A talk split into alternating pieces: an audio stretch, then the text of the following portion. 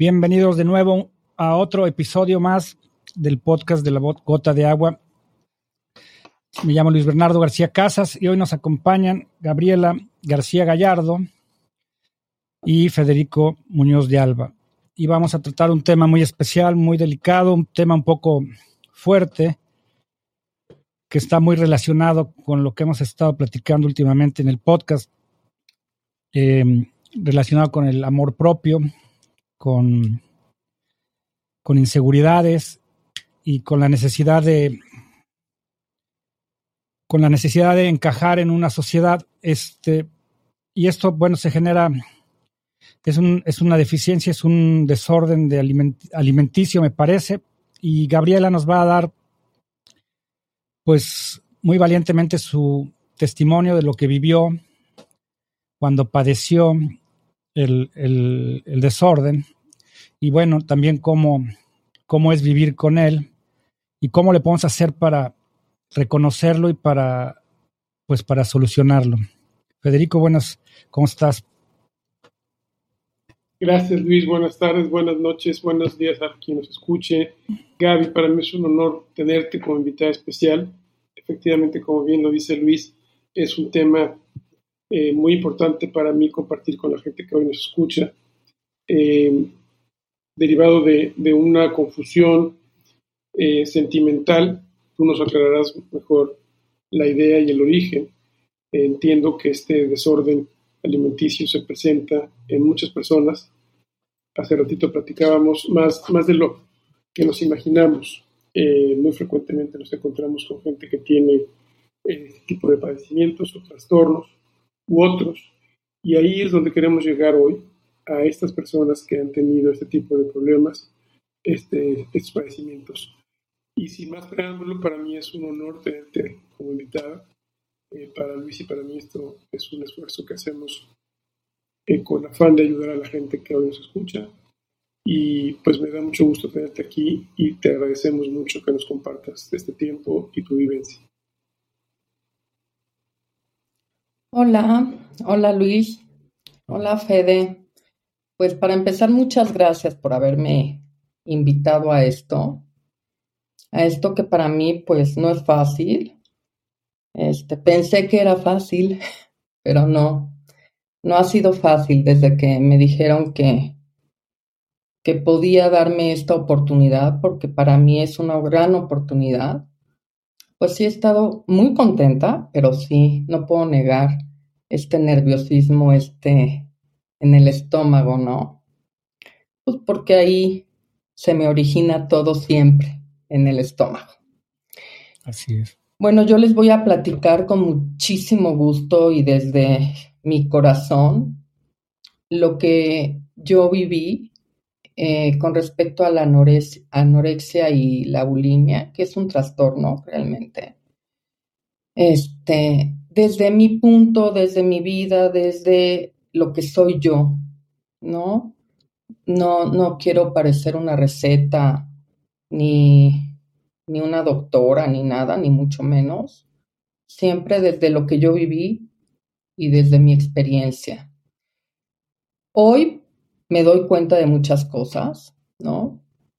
Eh, que tal vez a, la edad de cuando yo empecé con todo esto no me daba cuenta.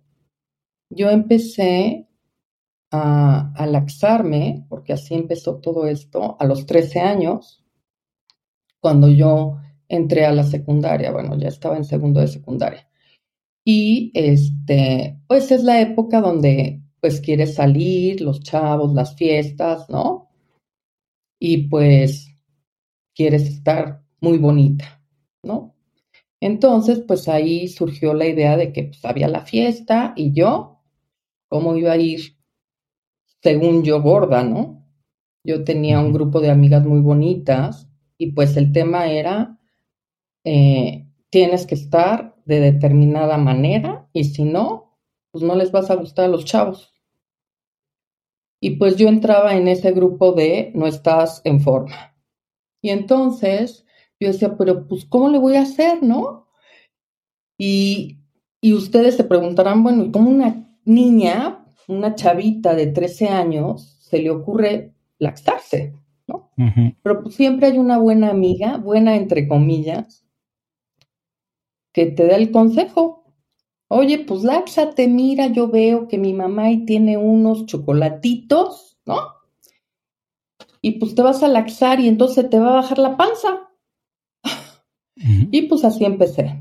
Así empezó todo esto de, de, de, pues agradarle a la gente, ¿no? Porque yo creo que nace de ahí, de la inseguridad que yo tenía, de la necesidad de sentirme aceptada, de sentirme querida, de que a alguien le gustara y de pertenecer, ¿no? Porque a las gorditas obviamente no las invitaban a esas fiestas, solamente a las bonitas y flaquitas, ¿no? Y entonces, pues yo tenía que ir, obviamente, a esas fiestas. Y así empezó todo.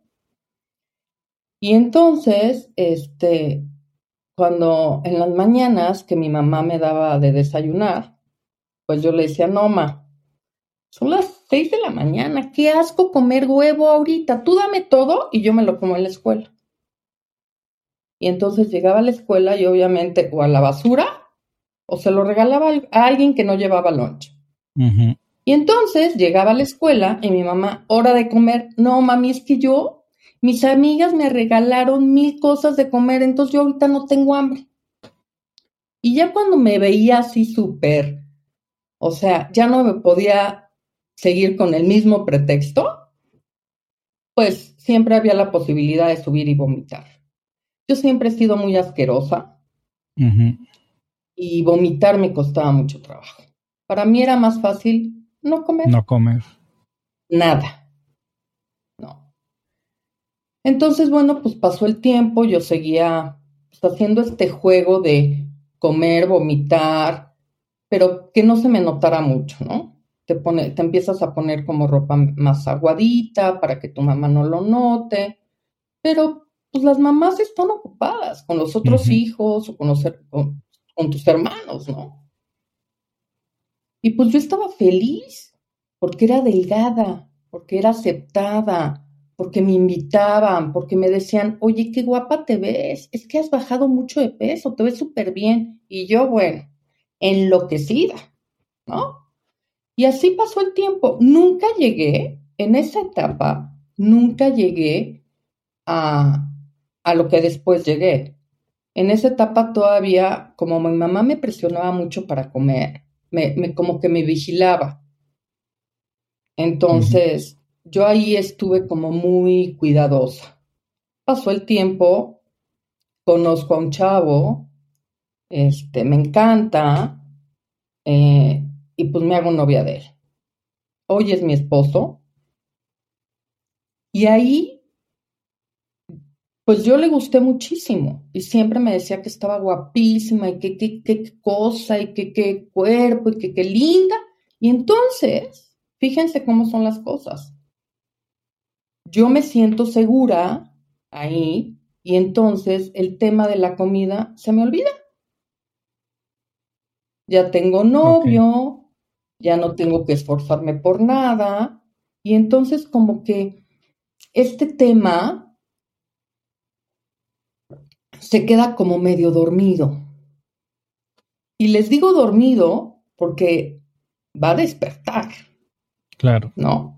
Esto, esto se duerme pero despierta. Y entonces me caso con, con mi esposo. Este. Sí. Quisiera hacer una pregunta. Esta primera etapa que tú llamas, ¿cómo, cómo, cómo es? ¿Cuánto tiempo dura? ¿Tu mamá se da cuenta? nunca platica tu mamá contigo. ¿Cómo tú tratas de ocultarlo? ¿Quién es tu confidente en esa primera etapa? ¿Nada más tu novio? No, mi novio nunca es confidente. Mis amigas. Mis amigas son las únicas que saben. Porque aquí es muy peligroso que alguien más sepa. Mis amigas, o sea, sabían que algo estaba pasando, no, ni siquiera sabíamos que existía esto. O sea, realmente no había información de lo que era la anorexia o la bulimia, ¿no? No, no teníamos ni idea. Ajá.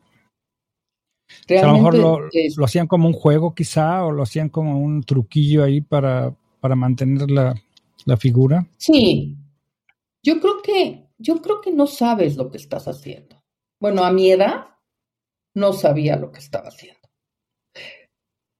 Pero también, Luis, me doy cuenta que no de un día para otro dejas de comer o dejas de, de o, empiezas a, vomitar. Yo creo que esto se va como cocinando, poco a poco. Se va creando un hábito, yo creo. Por esta, sí, para mí, y te lo digo, Gabriela García, yo creo que tiene mucho que ver por esta inseguridad, esta falta de amor propio y esta necesidad de que te acepte el de enfrente. Así es. Pues sí, en la plática previa. Perdón que te interrumpa. En la plática previa sí lo logramos tocar el tema, ¿no? De que muchos de los problemas que tenemos la humanidad ahorita son relativos a, la falta de amor propio, al, a la inseguridad que tenemos. Sí, totalmente de acuerdo.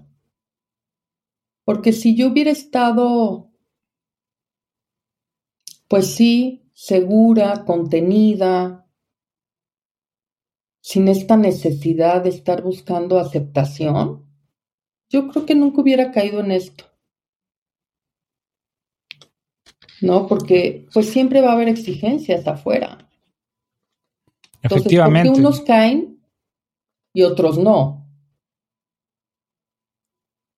Pues quién sabe, es una pregunta que hay que contestar y precisamente para eso estamos aquí platicando contigo. Es, es, es, para mí es muy interesante, nunca lo había tocado el tema, no lo había ni siquiera este, contemplado. Federico fue quien me dijo que pues que tenía la oportunidad, que teníamos la oportunidad de platicar con alguien que lo había vivido. Y a mí sí me gustaría que nos dieras así como que qué tan, qué tanto te afectó, cómo trastornó tu vida esta, esta situación. Pues es que yo creo que eh, cuando e, en esa etapa muy, que estaba muy chica, pues no me afectó como lo que viene después porque yo después vuelvo a vivir esto.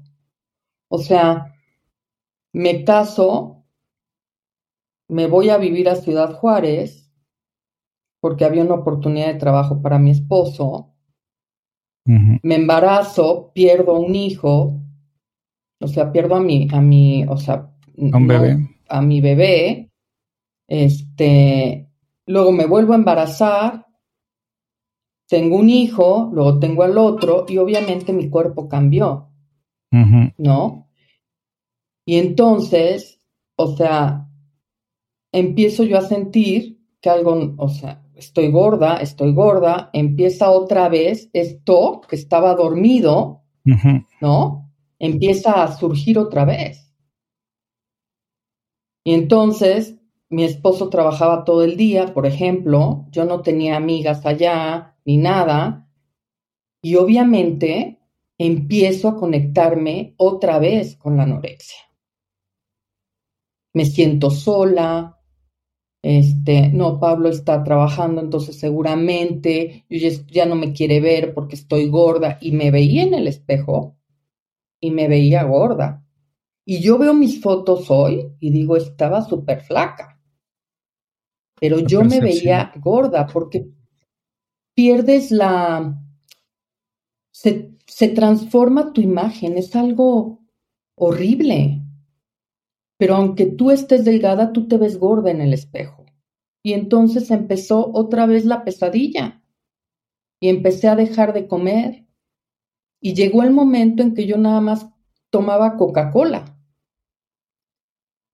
Y entonces empecé a tener eh, muchas crisis de ansiedad, ataques de pánico, obsesiones.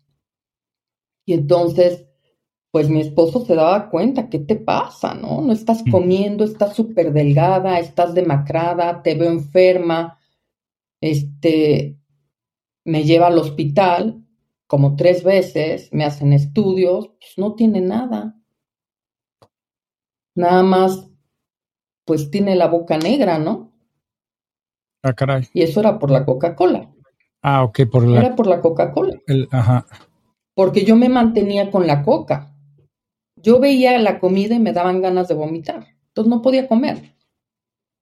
Y entonces mi esposo me manda a México y pues me meten a terapia con un psiquiatra y lo que hacen es dormirme. Estuve dormida como un mes. ¿Te anestesiaron? nada más a ratitos. Ajá. ¿Mandé? O sea, ¿te, ¿te doparon o cómo estuvo eso? Me doparon, sí. O sea, ya, o sea, estaba yo muy mal. Pero en ese momento ya, ya, te habían dado un diagnóstico de, anorexia como tal o... Pues es que nunca, nunca dieron un diagnóstico como tal. Este, era como una revoltura entre anorexia, eh, decían que de, por depresión, como que no, no daban un diagnóstico así. ¿Sabes qué tiene anorexia y bulimia? No. Pero hasta después que me empezaron a tratar ya con medicamentos, psiquiatra, dieron el diagnóstico. ¿No? Y entonces, pues, algo que fue súper importante fue que este, mi hermana, que es psicóloga, habló con toda la familia, porque yo llegué a casa de mi mamá con mis hijitos. Y entonces les, explicaron lo que yo estaba viviendo, porque la gente no entiende. La gente te presiona. Sí. Y entonces, lejos de ayudarte, te asusta más. Y entonces no, no quieres salir o no quieres que te vean, te encierras más en ti y más en ti y más en ti. Y es un círculo que nunca acaba. Y pues sí, estuve con medicamento y poco a poco empecé a comer, pero era, pero de verdad eran pedacitos. O sea, una nutrición y totalmente tratar de Retenerlos. Sí, y no ir a vomitarlos. Obviamente estaba anémica, obviamente el potasio, quién sabe qué. Todos mis niveles estaban este súper abajo. Me daba insomnio. O sea, es que la anorexia trae muchísimas consecuencias. Muchas trae consecuencias, en tu organismo. Trae consecuencias físicas porque evidentemente, digo, el, organismo necesita nutrientes, ¿no? Hay un balanceo para funcionar. Creo que ahí es lo grave a nivel físico, yo creo que es pues la desnutrición, ¿no? Lo que puede ocasionar, pero a nivel psicológico, porque vamos a suponer que estuvieras nutriéndote y que no vieran eso, que no se dieran cuenta, pero de todos modos mantienes esa inseguridad y esa insatisfacción, que es lo que te hacía y lo que te motivaba a, adoptar ese comportamiento. Claro. desgraciadamente en tu caso, o, creo que debe ser en muchos casos, que la gente nada más se da cuenta cuando hay algo grave que atender, cuando ya las cosas llegan a un extremo, ¿no? Sí, Totalmente. O sea, aquí lo que me ayudó fue que yo ya no podía cuidar a mis hijos. Y entonces mi esposo se dio cuenta. Yo te quería preguntar eso, Gaby. ¿Cómo vives el proceso del embarazo o los embarazos? Yo, se me cayó la señal, me salí de la sala y volví a entrar, pero no sé si lo platicaste, pero yo te quería preguntar esa parte. Y luego yo entiendo, no sé con qué opinión o qué conclusión se ha llegado, y te lo platico porque yo viví una situación similar, que cuando te han de haber dormido es como para darte de comer, o sea, para nutrirte vía intravenosa. Mira, no llegaron a intravenosa. No llegaron a intravenosa porque yo no, o sea, yo estaba muy mal mm, emocionalmente también. Entonces, meterme a un hospital me iba a ir para abajo yo. Yo creo que no hubiera sobrevivido. O sea, lo que, lo que hicieron fue calmarme, o sea, el, haberme dormido lo que hizo fue que me calmara y que no estuviera pensando, porque los pensamientos también son terribles, ¿no? Y entonces, los momentos que estaba despierta, trataban de darme los pedacitos y mis hijos ahí me hacían sus gracias, porque mis hijos tenían cuatro y dos años, eran chiquitos, ¿no? Yo tenía 26 años en esa época. Muy joven. Entonces, este, yo quería, quería cuidar, quería, yo, yo quería salir adelante, que esa es otra situación importante. Tienes que querer curarte. Tienes que querer atenderte. Si tú no quieres, no hay manera de que nadie te lleve a la fuerza, porque te pueden internar, te pueden meter intravenosa y luego, ¿qué va a pasar cuando regreses a tu casa. Pues seguramente vas a caer otra vez en lo mismo, ¿no? hacer todo ese trabajo. ¿Mande? Seguramente caes en lo mismo. Es ahí un poco parecido a lo que pasa con las adicciones, que si no reconoces una adicción, si no reconoces una problemática, y yo creo que es en todo, lo primero, el primer paso es reconocer que tienes un problema y, y que, quieres que quieres solucionarlo, porque creo que a lo mejor aquí en tu caso, ya el tener hijos y el tener un motivo más importante que tu propia vida o que tu bienestar, porque ya tenías dependientes, gente que amabas, a lo mejor eso fue lo que te pudo haber ayudado a, a tener una razón para, pues para no dejarte ir, ¿no? Claro, ese era mi sentido, Luis. Mi motor mis hijitos. Y entonces yo, de veras, y me acuerdo y, y me acuerdo de las ganas que le echaba. O sea, de decir, a ver, Gabriela, siéntate tantito, cómete este bocadito, trata, mira a tus hijos, los quieres ver crecer, o sea, obviamente terapia. Tiene que haber un conjunto de tu terapia con tu psiquiatra, y hacer un equipo. Tu familia es muy importante también. Sí. ¿No? Porque estás totalmente, yo me sentía como desnuda. Porque además toda, todas las personas se te quedan viendo, ¿no? Claro. O sea, mi familia como que no entendía qué me estaba pasando. Fue muy fuerte.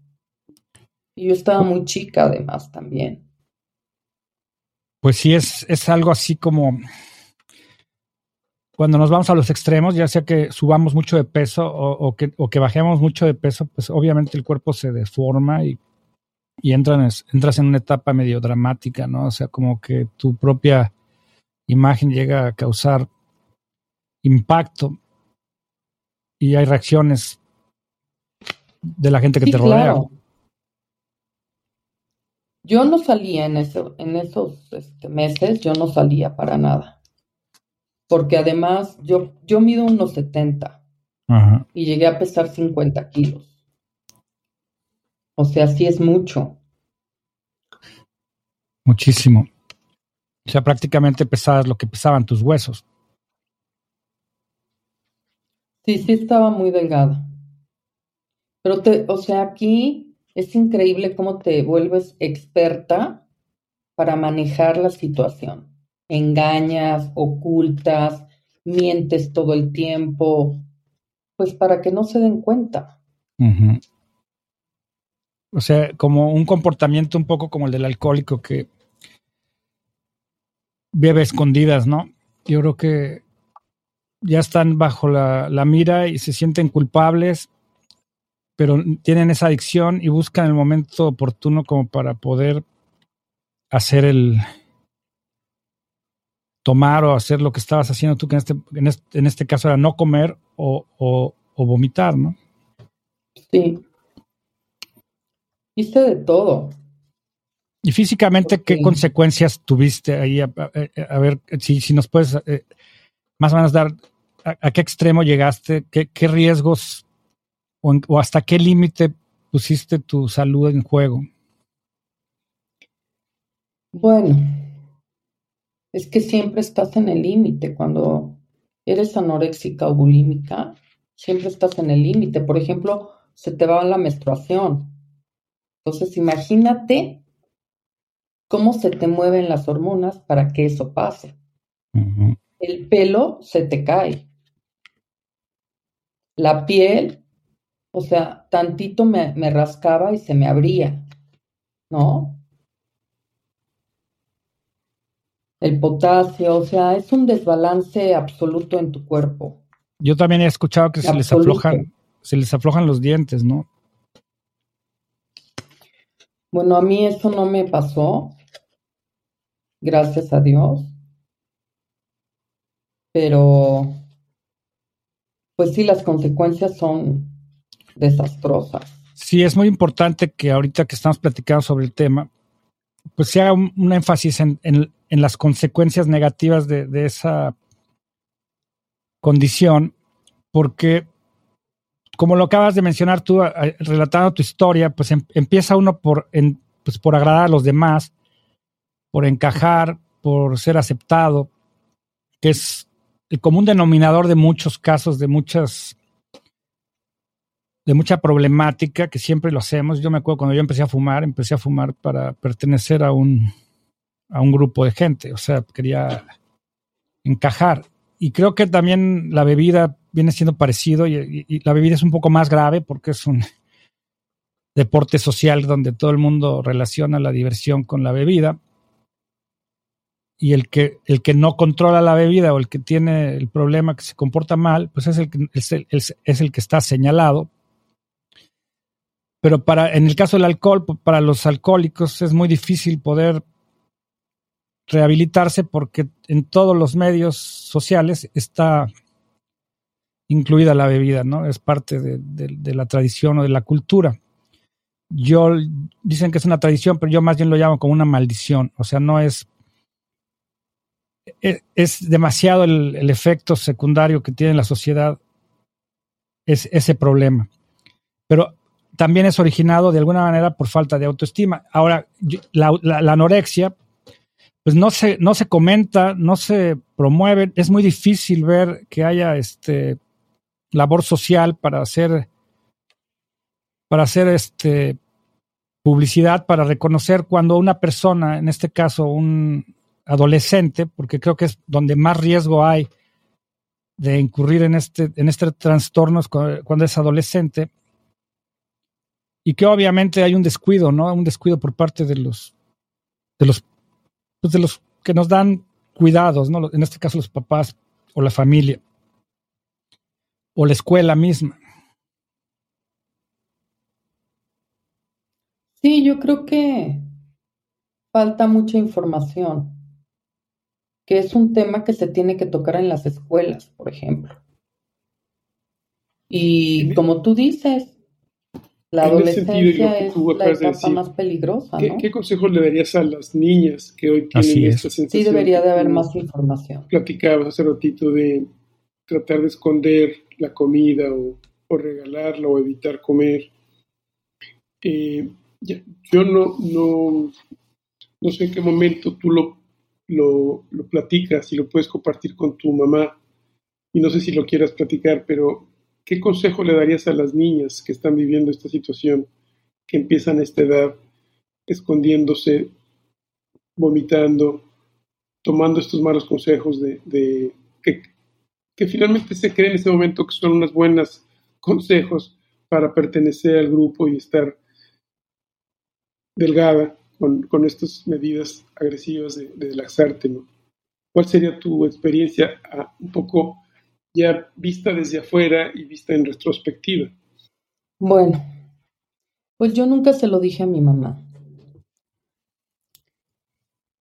No se lo dije porque pensé que ni siquiera me iba a entender. Lo oculté y me lo comí. No se lo dije. No lo sabe. Tal vez más adelante sea una oportunidad para mí para hablar de esto, ¿no? ¿A la fecha no lo sabe? ¿Mande? ¿A la fecha no lo sabe? No. O sea, no sabe qué me pasó, porque ella me cuidaba. ¿no? Pero ya no sabía qué me pasaba. Fíjate. Nunca supo la, la palabra. Hemos platicado del, de la situación que viví, sí, pero nunca ah, hemos dicho, oye, cuando era anoréxica o cuando tuve el problema de la anorexia, no. Eh, yo creo que ahora es mucho más fácil, más fácil y más difícil, como que están eh, los dos polos, ¿no? Más fácil porque hay más comunicación y más información. Y eso también lo puede hacer más difícil, porque entonces eh, eh, tienes acceso al Internet donde dicen muchas tonterías, ¿no?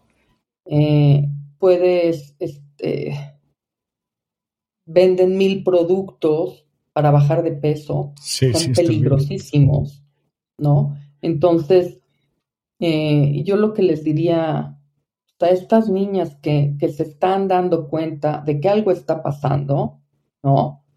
Es que primero que tienen que confiar en alguien y que a veces las amigas, pues sí te pueden escuchar en algunas cosas, pero no te van a decir la verdad. No te van a decir, oye, atiéndete, porque ni siquiera ellas saben lo que está pasando o tal vez están viviendo lo mismo y no lo dicen, ¿no? Claro. Entonces yo creo que si no confían en su mamá, tiene que haber una tía, alguien mayor que se puedan acercar. Lo, lo, lo, lo mejor es que se acercaran a su madre, ¿no? Y que pudieran decirle, ma, pues tengo un problema. Está costándome trabajo comer ¿no? O estoy eh, preocupada de engordar. Y obviamente terapia. O sea, yo sin la terapia, yo creo que no estaría aquí. ¿Qué, clase, ¿Qué clase de terapia o qué clase de terapeuta ¿Hay alguna especialidad, algún tipo de, alguna rama de la psicología? Pues mira, no sé si haya una especialidad, lo que sí sé es que terapia junto con psiquiatra, ¿no? Porque hay una, hay una situación que pasa mucho con, la bulimia. Te da muchísima ansiedad. Y entonces es cuando comes, pero comes de, un, de atascarte, ¿no? Por ejemplo, yo me acuerdo que llegaba al refrigerador y comía muchísimo, o sea, lo que fuera frío, no me importaba ¿no? Y la pasta, no me importaba el sabor, era como llenar un vacío que estaba carcomiéndome por dentro. Y entonces comía muchísimo y luego viene la culpa. Y entonces viene el vómito. Ajá. Entonces, yo creo que sí es un psiquiatra junto con un terapeuta. Esto hay que hablarlo hay que desmenuzarlo. y, también tiene es muy importante que, la familia esté enterada. O sea, mamá, papá y hermanos. ¿Qué dice Luis? Sí, toda la gente que está Para que todo sea un apoyo. Sí. Sí. Cuando estábamos platicando, cuando estábamos platicando previamente el otro día, hablamos que, una de las causas es una relación directa con la mamá, que hay algún tipo de conflicto. Sí, yo creo que, que es un conflicto mucho con la mamá. Yo, la verdad, no he investigado mucho sobre el tema, pero sé que tiene que ver mucho con la mamá, porque la mamá es la que te alimenta, ¿no? Del pecho. Y el alimento es con lo que tú vas a vivir, es como tu gasolina y sin él pues no hay manera, ¿no? Algo ahí pasa, ¿no? Yo tuve este, terapia psicoanalítica cuatro años, con psiquiatra, eh, con medicamento estuve, híjole, yo creo que como dos años o tres pero la terapia no la solté. estuve en psicoanálisis mucho tiempo. Y, la, y el medicamento lo solté poco a poco, como me iba diciendo el doctor. Porque, o sea, como tiene que, tiene que ver mucho la ansiedad o la depresión que, que te dé. A mí, en, en mi caso, era el, la primera etapa de, de mi problema fue muchísima ansiedad. Y la segunda era ansiedad y depresión. Muy fuerte el problema, la verdad es, es, bastante complejo. Sí, el, el, el, dejar de comer o vomitar, la anorexia o la bulimia, Oye, es solamente el resultado eh, de algo que está pasando adentro. Claro. No pasa nada. Y viene, yo vas, pienso vas, que vas. tiene los orígenes, que lo, también lo... Perdón, no, es que te interrumpí, Fede.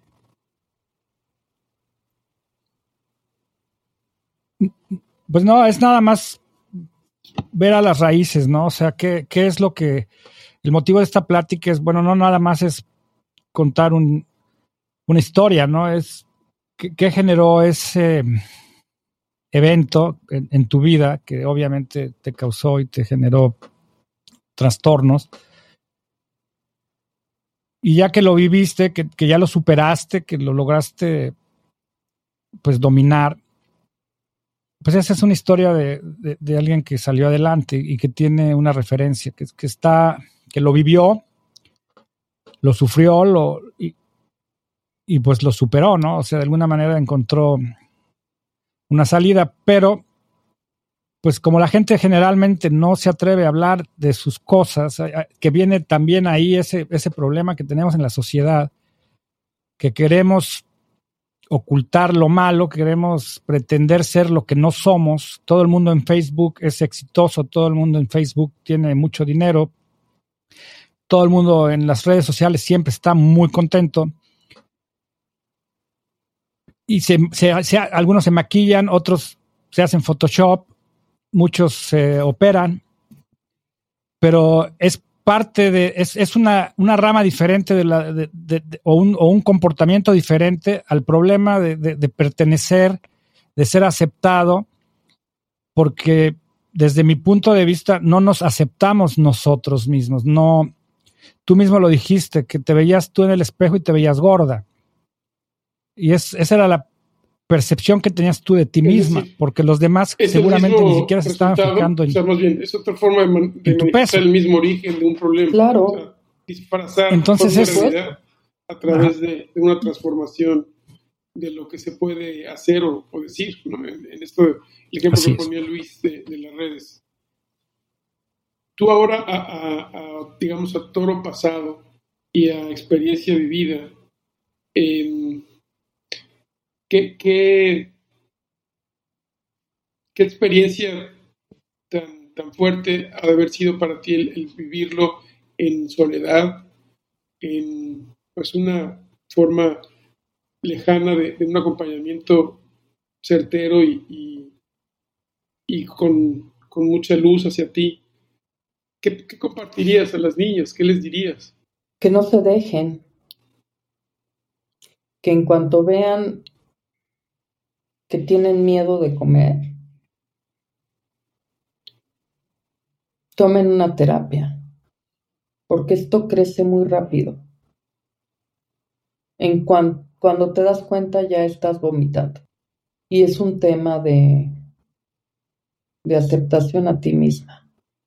Exactamente como dijo Luis. A los otros, los otros igual ni se dan cuenta, pero tú no te gustas. Yo no me gustaba. Y ahora, desgraciadamente, esto que dice Luis de las redes sociales, de Facebook, pues sí, ahora no le tienes que gustar nada más, no te tienes que gustar a ti y a tu familia y a tus amigos, ahora es a toda la red. ¿No? Es impresionante, porque además esto de que existan filtros, Photoshop y toda esta cuestión, habla de como no te aceptas, te puedes cambiar artificialmente, ¿no? Claro. Y te haces una versión que no es tú, que no eres tú. Y eso es lo que muestras al mundo. Y obviamente te da miedo salir y que vean la realidad, porque tú no te aceptas como tú estás. Y eso es terrible. Sí, es un problema social muy grave y está creciendo muchísimo y, nadie lo, lo aborda desde, desde el punto de vista que yo creo que se debería de abordar, que es transformando la educación completamente. O sea, es, obviamente todo esto es para encajar y hay intereses creados, la gente saca provecho, se comercializa, ¿verdad?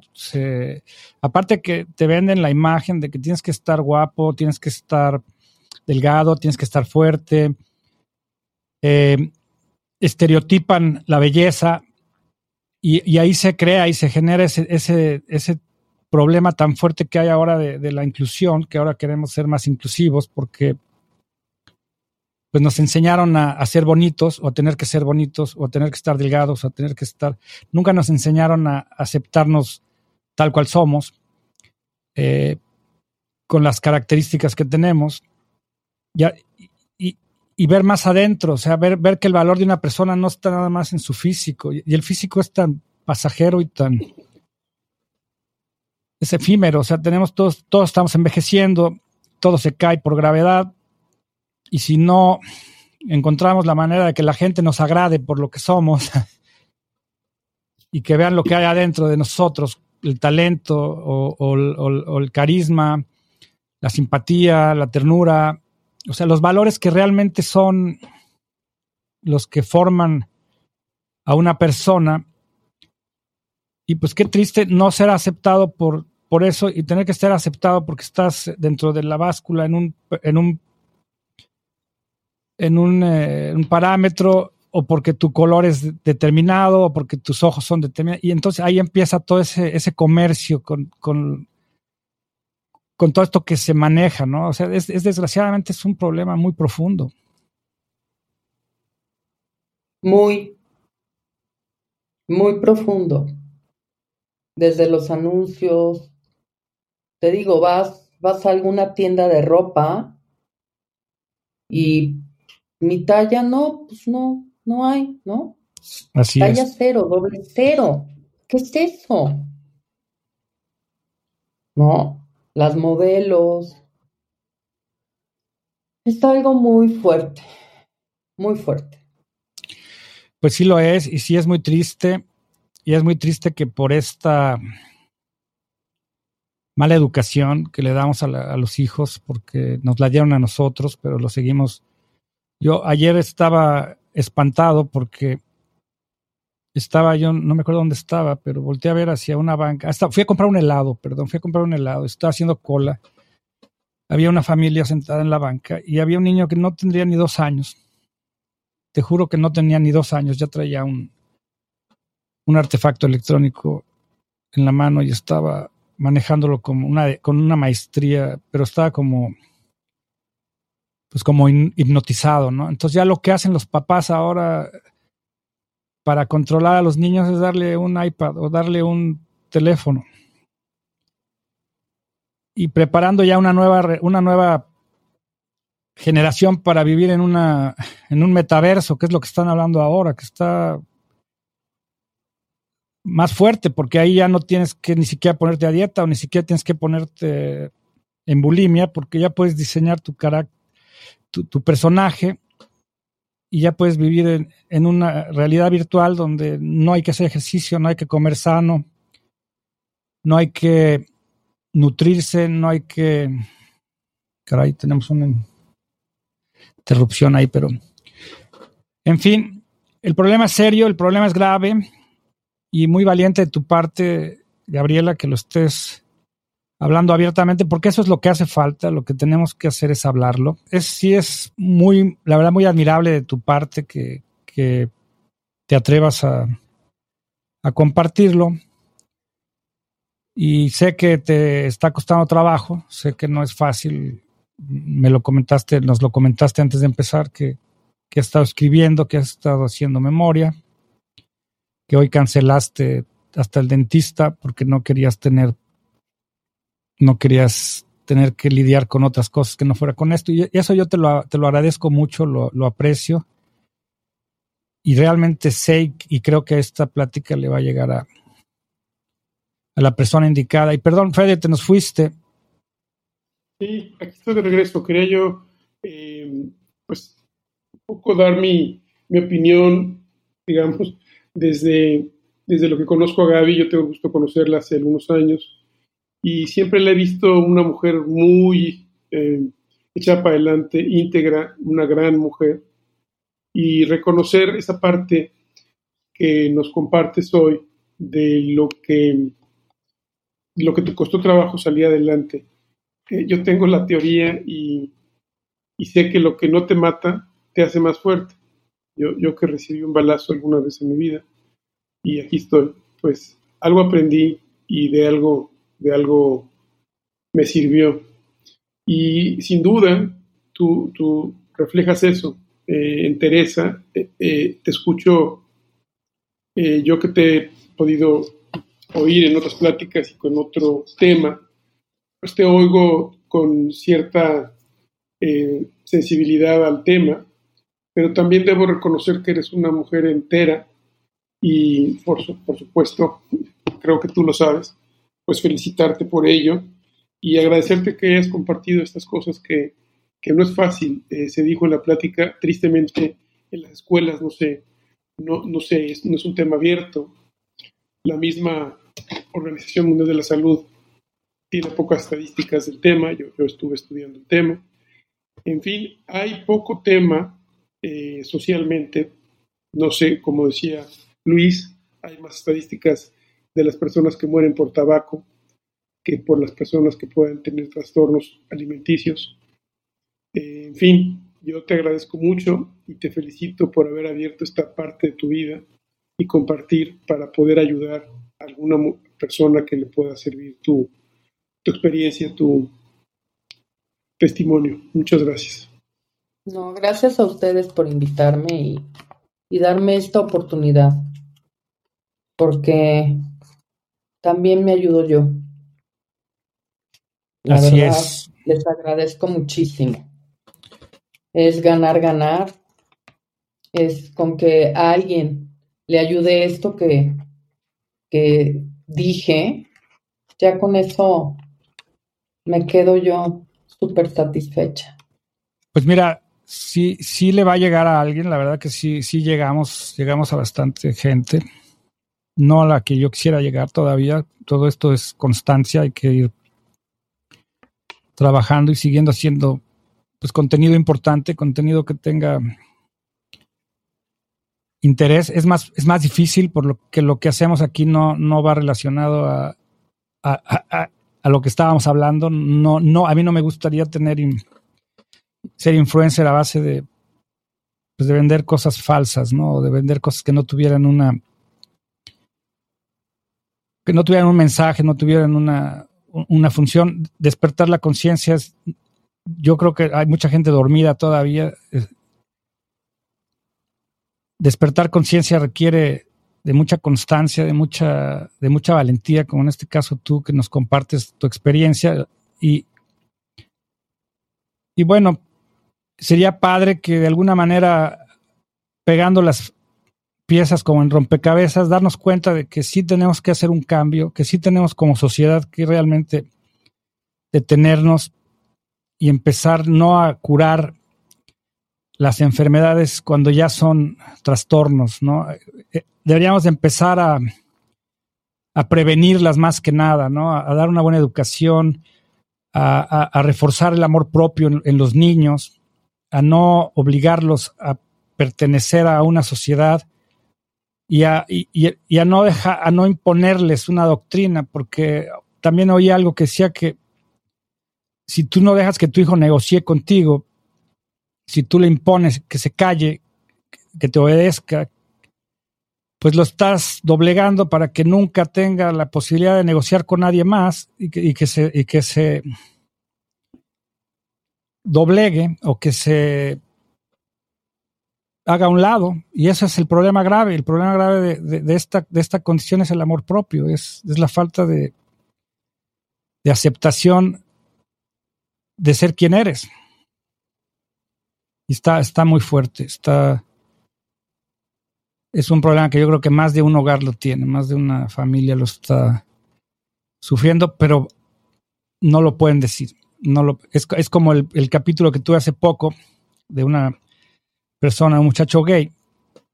¿Cómo es posible que la familia no lo acepte, no acepte a la, persona que tiene preferencias sexuales y, los escondan y los apaguen para que nadie los critique. O sea, es más fuerte la opinión del vecino que realmente aceptar a una persona que supuestamente quieres.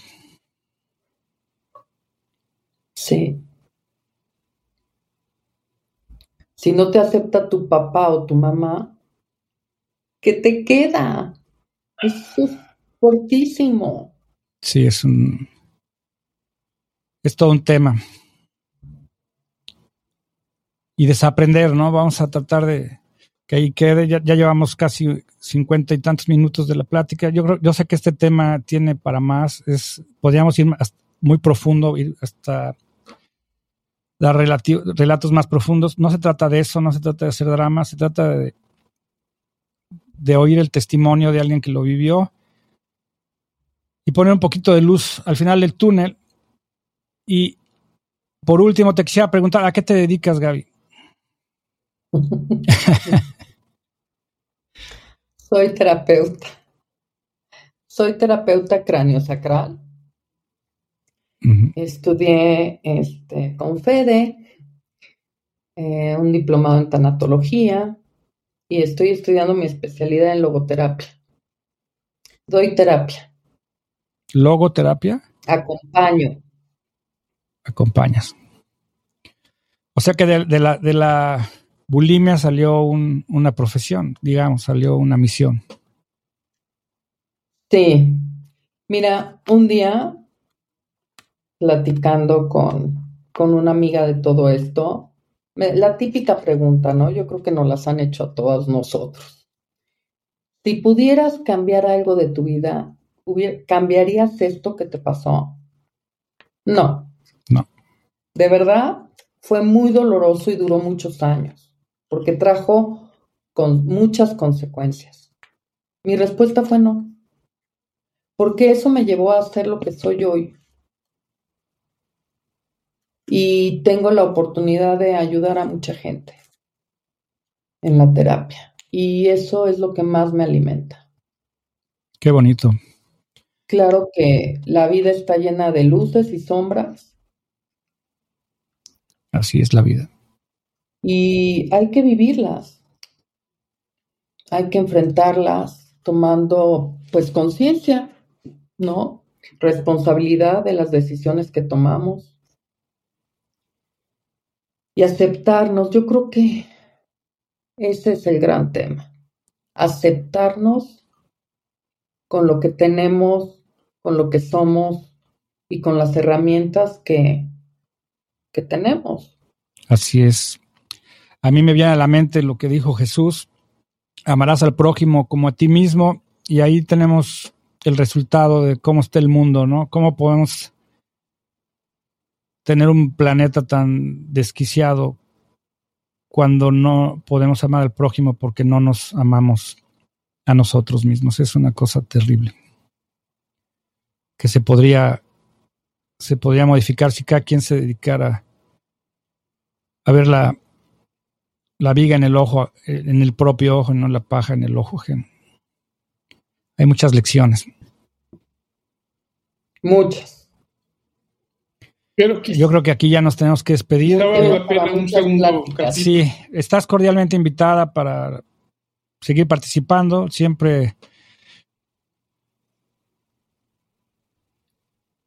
Pues yo creo que sí. Cuando ustedes quieran. Un segundo capítulo y, yo creo que ya lo hemos estado platicando. Yo creo que esta temporada del podcast ya, ya lleva casi 10 episodios. Creo que este va a ser el, el décimo o el noveno voy a empezar una nueva temporada y, hemos estado buscando los temas y, siempre se está yendo como un cucurucho, vamos llegando al tema del ego. Yo pienso que el ego es algo también que hay que tratar, que tiene que ver con el amor propio